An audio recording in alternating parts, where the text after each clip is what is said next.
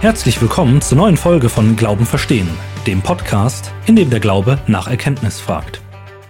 In der heutigen Folge wollen wir uns die dritte Frage aus dem New City Katechismus näher ansehen. Dort heißt es, wie viele Personen sind in Gott? Es sind drei Personen in dem einen wahren und lebendigen Gott, der Vater, der Sohn und der Heilige Geist. Diese drei sind eins im Wesen und gleich in Macht und Herrlichkeit. Immer wieder hatte ich in meinem Leben Begegnungen mit Menschen, die gerade mit der Dreieinigkeit ihre Probleme hatten. Das mit Gott ist ja alles schön und gut, aber Dreieinigkeit, das ist doch alles nur ein menschliches Fantasieprodukt. Wenn man dann noch das Internet befragt, dann ist die Verwirrung perfekt. Dort ist immer wieder zu lesen, dass die Lehre der Dreieinigkeit auf dem Konzil von Nicea erfunden wurde. Mit anderen Worten, alles eine Riesenverschwörung und die Wahrheit ist irgendwo da draußen. Nun ist mir durchaus die Ironie bewusst, dass ich als Stimme im Internet sage, dass man Stimmen aus dem Internet nicht trauen sollte. Doch ich finde, dass es sich lohnt, gerade bei diesem Thema genauer hinzusehen und nicht auf jeden Käse hereinzufallen, der im Netz kursiert. Die Lehre von der Dreieinigkeit ist nicht eine unter vielen anderen. Zu einer ganzen Reihe von Fragen im christlichen Glauben gibt es verschiedene Antwortmöglichkeiten. Zu manchen Themen kann man unterschiedlicher Meinung sein und doch Christ bleiben. Ohne die Lehre der Dreieinigkeit aber gibt es kein Christentum. Die Lehre der Dreieinigkeit ist sogar mehr als eine wichtige Lehre oder die wichtigste Lehre. Sie ist wie eine Brille, durch die der ganze Glaube überhaupt erst verständlich und erkennbar wird. Aber dazu später mehr. Was sind nun die wichtigen Eckpunkte dieser Lehre? Erstens, es gibt nur einen Gott. Zweitens, die Bibel spricht vom Vater, dem Sohn und dem Heiligen Geist jeweils als Gott. Drittens, die Personen der Dreieinigkeit sind voneinander unterschieden. Zunächst zum ersten Punkt. Es gibt nur einen Gott. Im Alten Testament ist der Glaube an den einen wahren Gott das entscheidende Merkmal des Volkes Gottes gegenüber ihrer Umwelt. So heißt es in Deuteronomium 6, Vers 4 programmatisch Höre Israel, der Herr ist unser Gott, der Herr ist einer.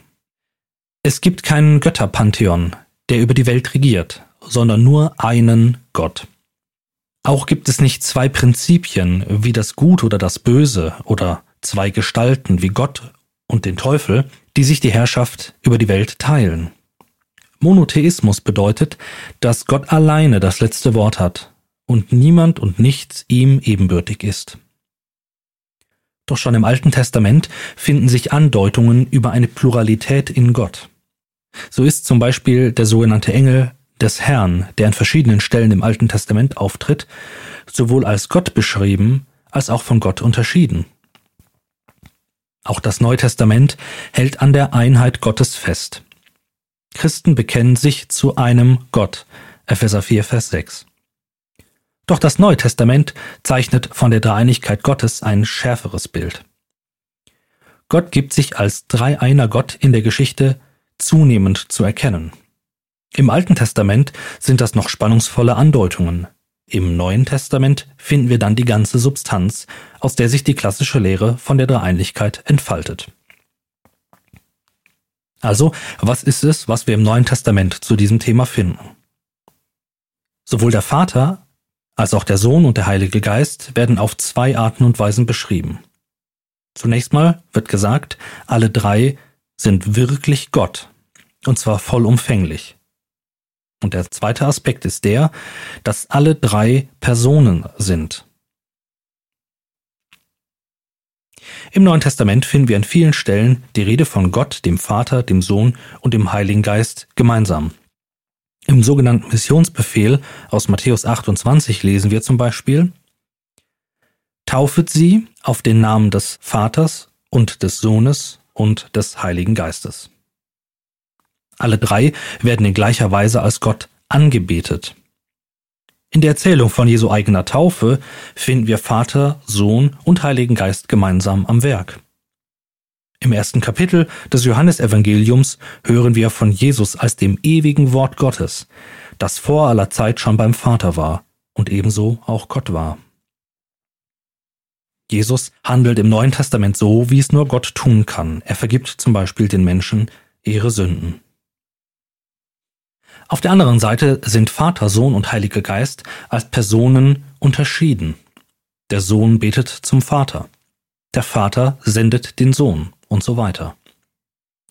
Auch der Heilige Geist begegnet uns im Neuen Testament nicht als eine kosmische Geistkraft, sondern als Person. Er ist der Tröster, er ist unser Verteidiger. Vater, Sohn und Heiliger Geist sind nicht einfach austauschbare Platzhalter für die gleiche Sache. Nicht der Vater stirbt am Kreuz, sondern der Sohn. Nicht der Heilige Geist sendet den Sohn, sondern der Vater. Freilich könnte man hier an jeder beliebigen Stelle in die Tiefe bohren und eine Vielzahl an Bibelstellen betrachten. Aber der Podcast soll ja keine Vorlesung werden. Wichtig ist aber die Konsequenz aus den angedeuteten Punkten. Von drei Personen wird ausgesagt, dass sie selbst Gott sind, und die drei teilen ein gemeinsames Wesen.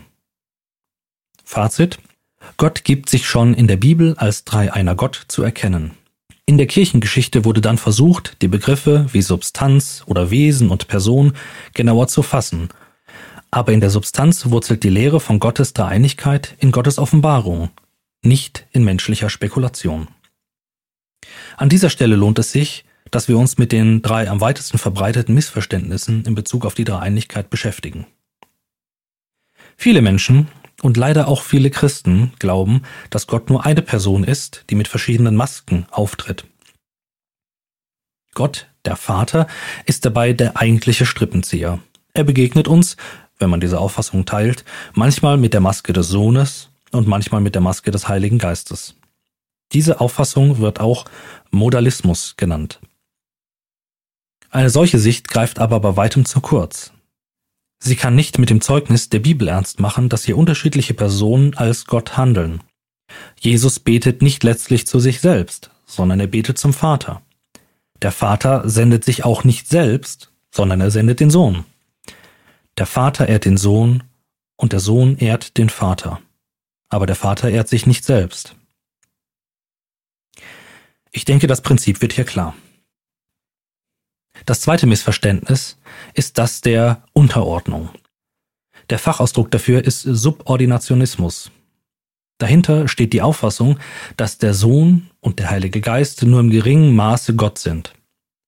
Sie würden hier nur im geringen Umfang Gottes Eigenschaften tragen, so dass es letztendlich eine Abstufung gibt.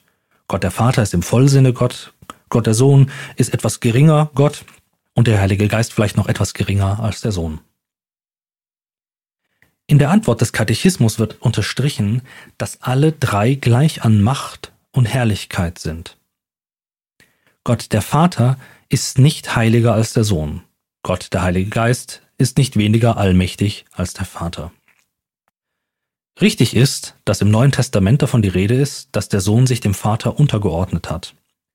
Diese Unterordnung entspringt aber nicht einem geringeren Wesen des Sohnes, sondern seinem Auftrag. Er hat den Weg der Demut gewählt und sich dem Vater untergeordnet, aber nicht, weil er weniger wert wäre oder weil er geringer wäre an Macht oder Herrlichkeit.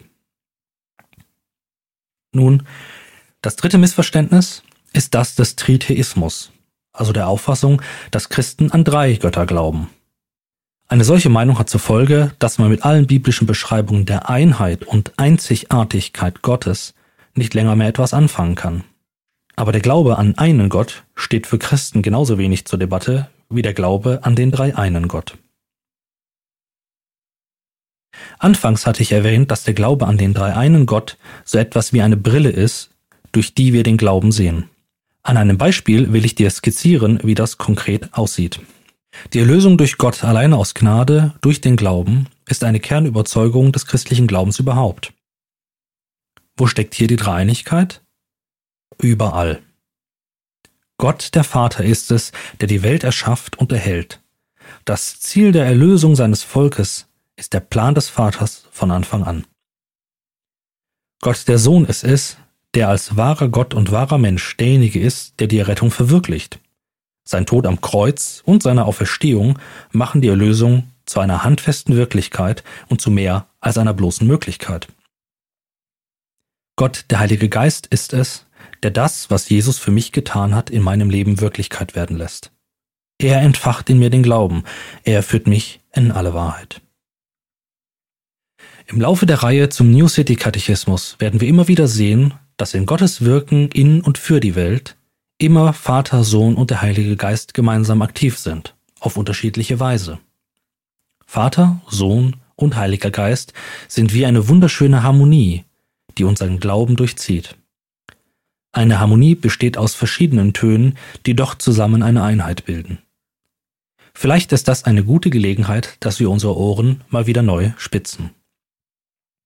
So, das war's für heute. Zugegeben, es war nicht das einfachste Thema. Aber mich interessiert, wie es dir damit geht. Ist das alles zu kompliziert? Oder möchtest du lieber noch mehr in die Tiefe gehen? Lass mich wissen, was du denkst. Wenn du mir einen Kommentar da lassen willst oder eine Frage stellen möchtest, kannst du das gerne tun unter der Mailadresse glaubenverstehen@gmail.com. Glauben verstehen alles zusammengeschrieben.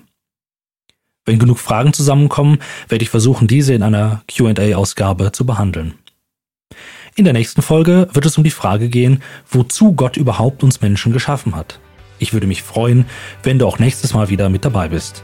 Bis dahin.